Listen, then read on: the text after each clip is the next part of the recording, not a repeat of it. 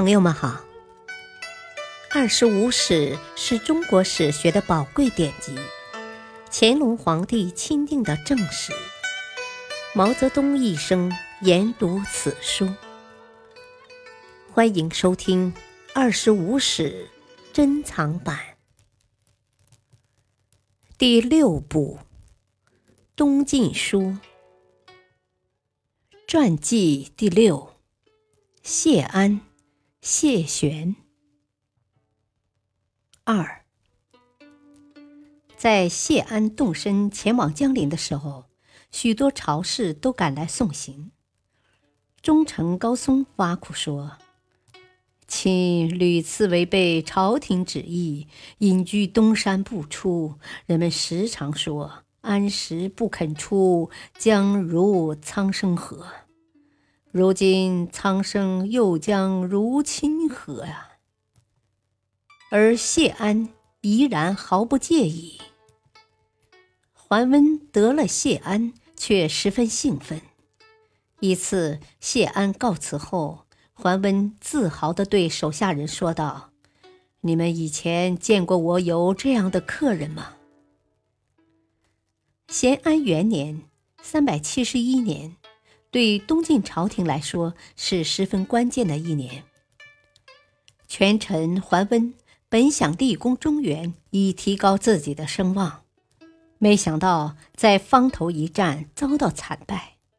为了重立威名，他听从西超的建议，在咸安元年废除了司马懿，另立会稽王司马昱为帝，是为简文帝。此时的谢安已担任了侍中，不久又升任为吏部尚书。他洞悉桓温的野心，也知道简文帝比被废除的司马懿也强不了多少，只是清谈的水平略高一些而已。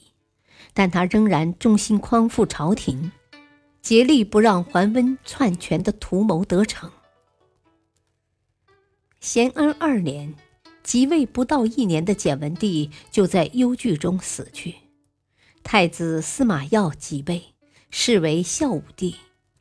原来满心期待着简文帝临终前会把皇位禅让给自己的桓温大失所望，便以进京祭奠简文帝为由，于宁康元年（三百七十三年）二月，率军来到建康城外，准备杀大臣以立威。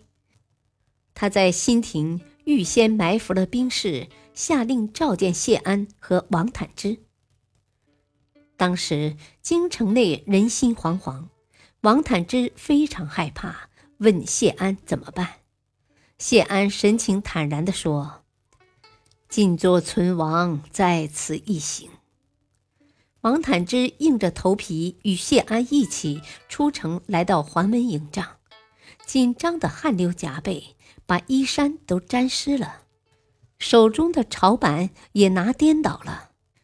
谢安却从容不迫的就坐，然后神色自若的对桓温说：“我听说有道的诸侯射手在四方，明公何必在幕后埋伏士卒呢？”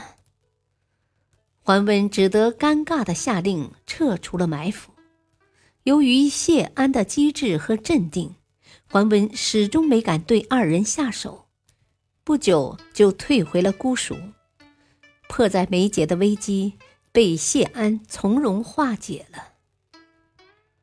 同年三月，桓温得了重病，在返回姑蜀之后，病情日益加重，但他还在幻想着能得到加九锡的殊荣，不断派人催促。